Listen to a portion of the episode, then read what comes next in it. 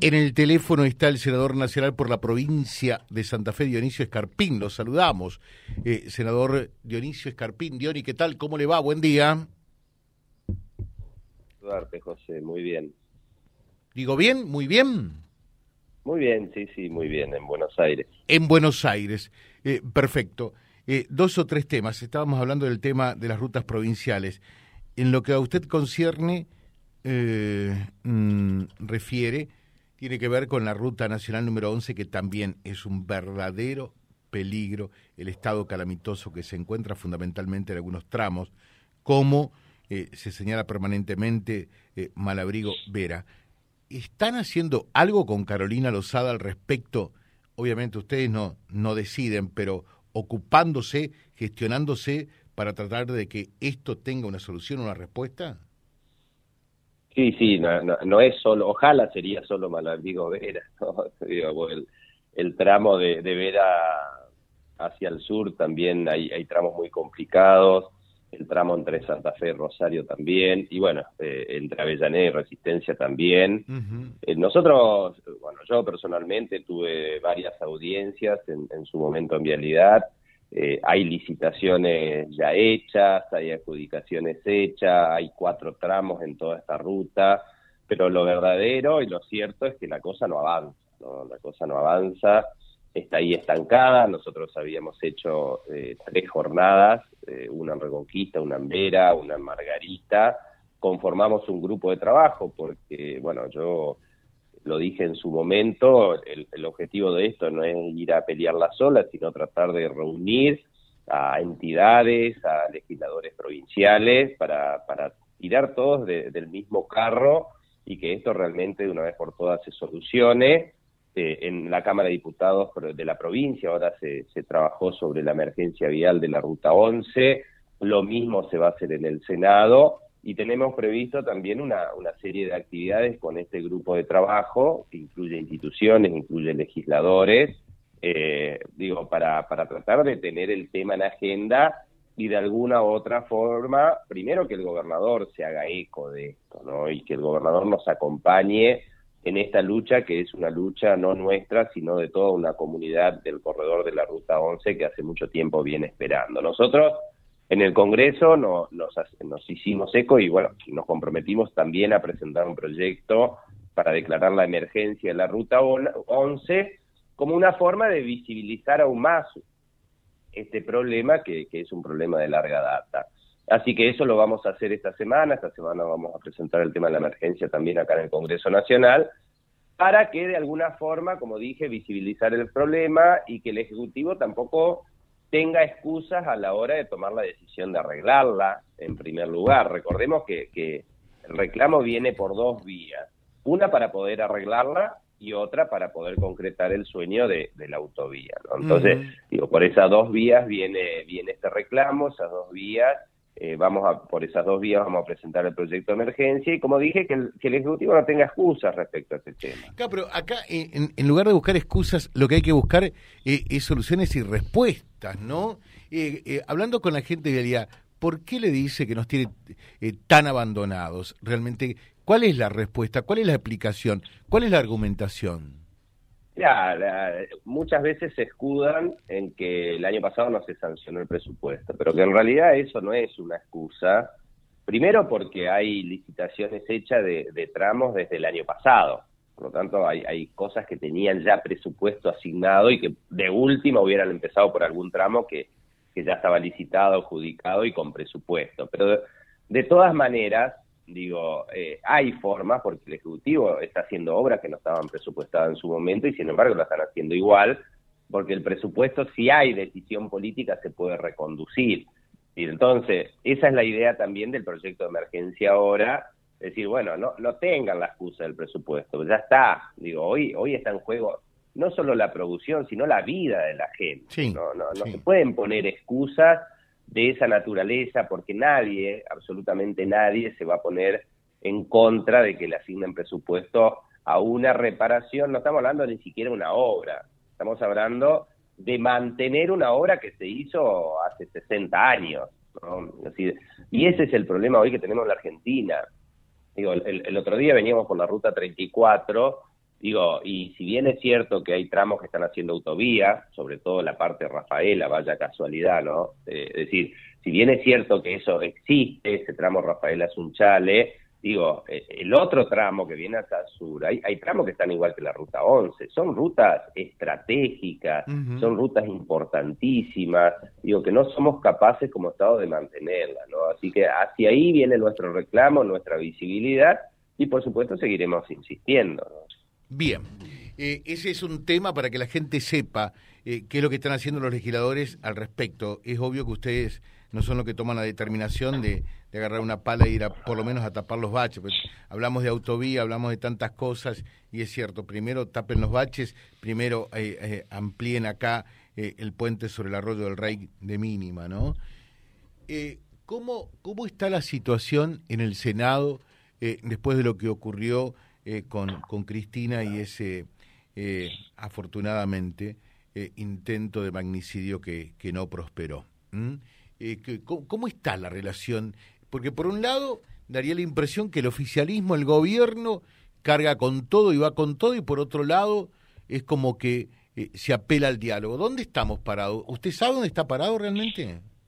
Bueno, ese es el doble discurso, ese es el problema. La, situación eh, lamentablemente no está bien, porque después de, del intento de atentado, que en realidad fue un atentado fallido, no por decirle, no sé cuál es el nombre exacto, pero digo, fue tal la, la conmoción que tuvimos todos que, que nosotros eh, inmediatamente de verlo en televisión nos autoconvocamos en el Senado, eh, nos pusimos a disposición del Frente de Todos, estuvimos con ellos, eh, se elaboró un comunicado conjunto, se leyó de manera conjunta ese comunicado y todo hacía suponer que era un punto de quiebre en la relación en el Senado entre el oficialismo y la oposición, porque nosotros anoche veníamos, la verdad, una sesión muy, pero muy caliente, ¿no? Entonces, Digo, cuando vos venís de una sesión tensa, caliente, con, discusiones muy acaloradas, y después al rato por esto te juntás y emitís, me parecía un punto de quiebre. Lamentablemente, ese punto de quiebre se empezó a romper, primero declarando un feriado que, que realmente no era necesario, pero después eh, el oficialismo, digo, poniendo a la oposición, a los medios de comunicación, y a la justicia como culpables de lo que había pasado.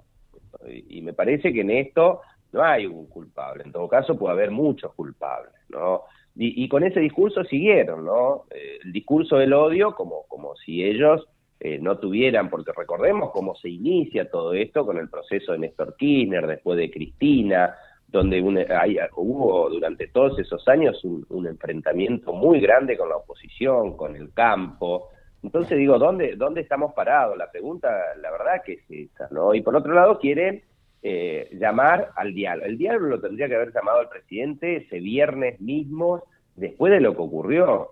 Yo lo dije en muchos medios de comunicación, era la oportunidad y el presidente se tenía que rodear del arco opositor, de los presidentes de, de, bloque de los diferentes partidos oficialistas y opositores, y demostrar que los argentinos somos capaces de estar juntos cuando hay un problema de estas características. Sin embargo, eso no pasó, vuelvo a repetir, empezaron a echar la culpa, eh, se, hizo una reunión el lunes con instituciones que eran sindicatos, eh, organizaciones sociales amigas, digo, entonces me parece que no era el camino. Y, todo eso lo remató Mayán diciendo que, que Mayán, que es el presidente del bloque del Frente de Todos en el Senado, diciendo que si querían calmar la situación tenían que parar el juicio. Digo, me parece que no es el camino. Si hay un juicio en marcha, mm. hay que respetarlo, la independencia de poderes hay que respetarla.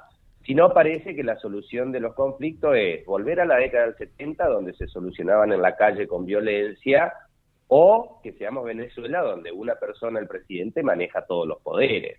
Y me parece que la Argentina no es eso y no está preparada para volver a eso. Eh, y, con Mayal, por ejemplo, después de lo que dijo, eh, ¿cuál es la relación?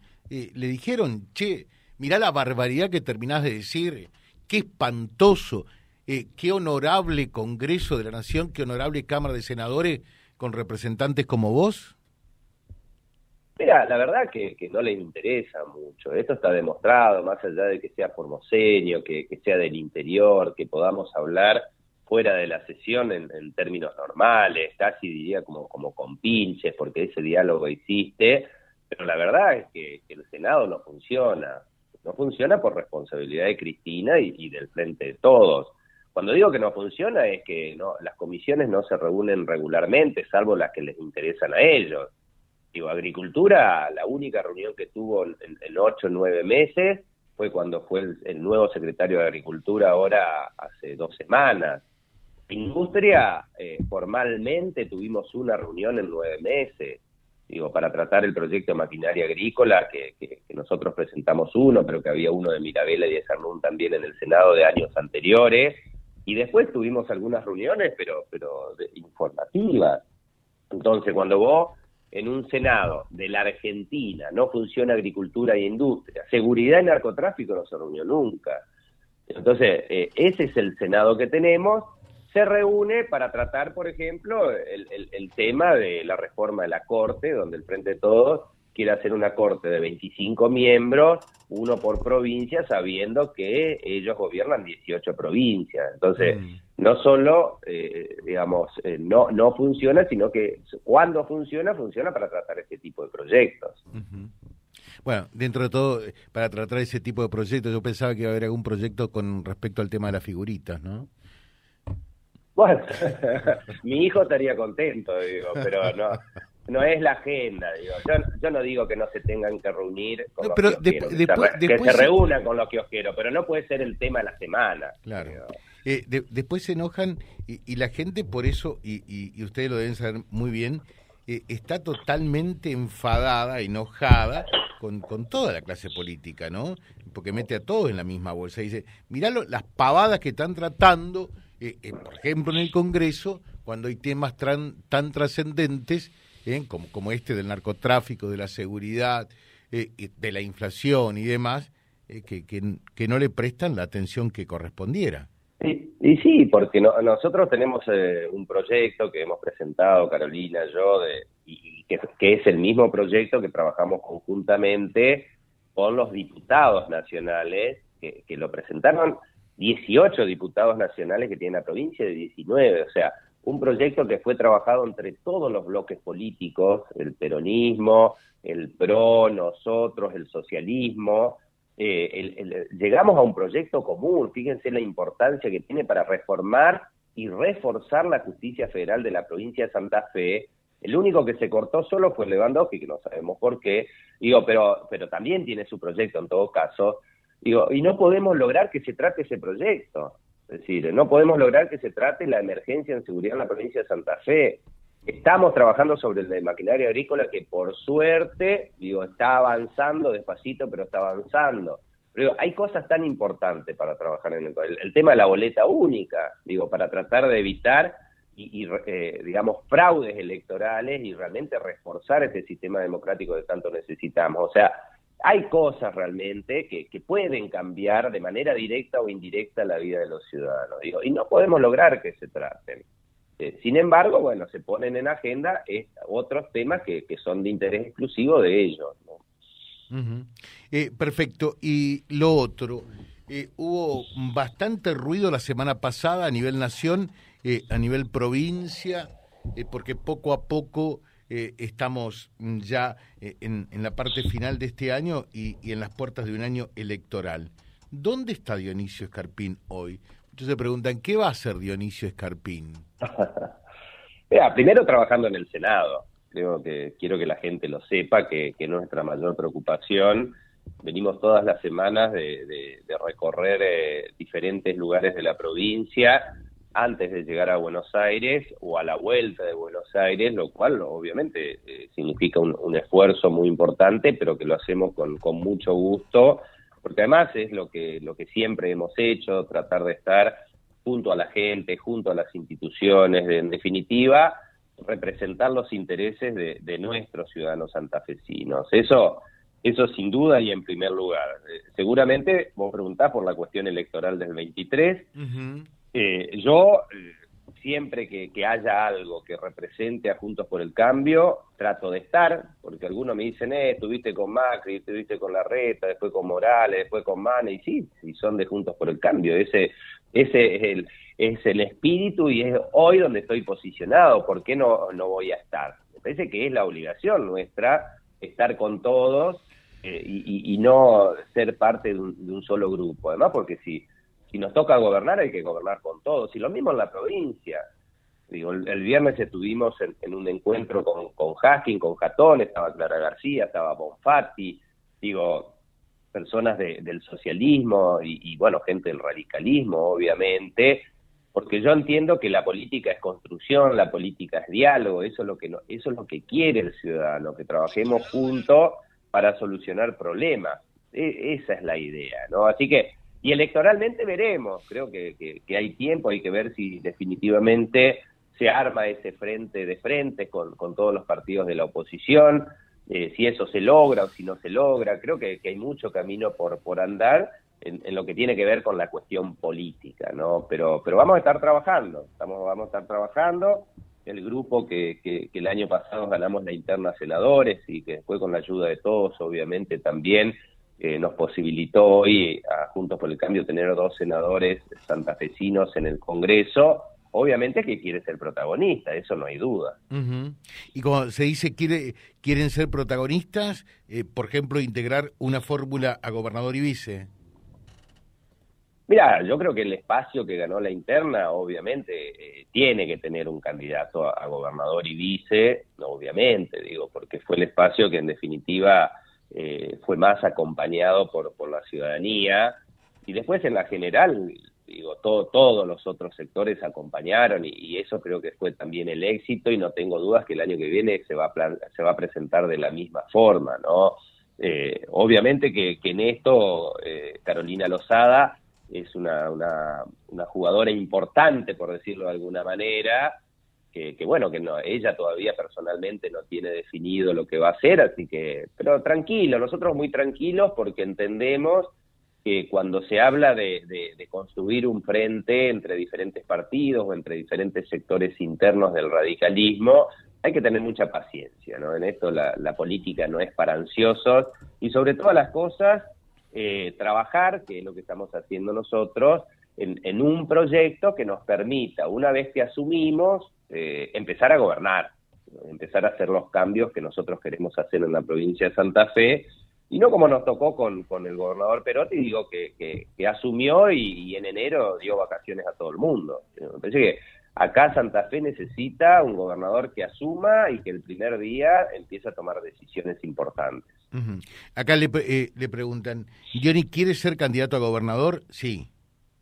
Yo quiero ser gobernador, lo, vengo diciendo, eso está claro, pero no es una decisión personal, es una decisión de grupo, vuelvo a repetir, porque depende de, muchas alianzas y también digo de lo que diga Carolina personalmente ella, ¿no? Carolina Lozada estamos hablando, ¿no?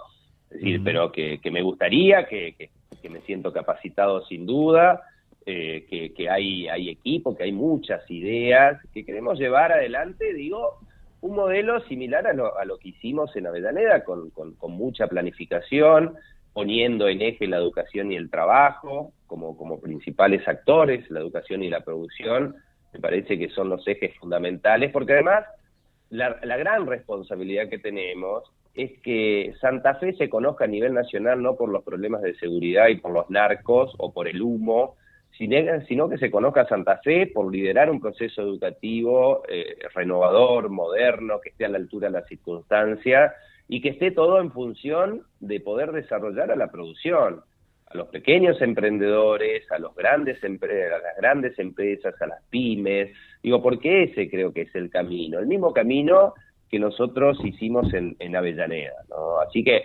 eh, yo creo que, tenemos equipo, estamos capacitados, yo me siento capacitado también, pero, pero muy tranquilo porque estoy trabajando en, en, el Senado, haciendo cosas que, realmente me gustan hacer y, bueno, eh, lo, otro vendrá más adelante.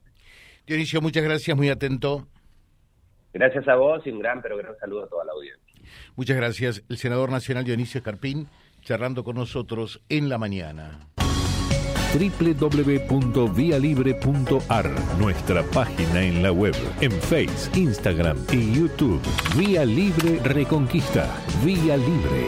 Más y mejor comunicados.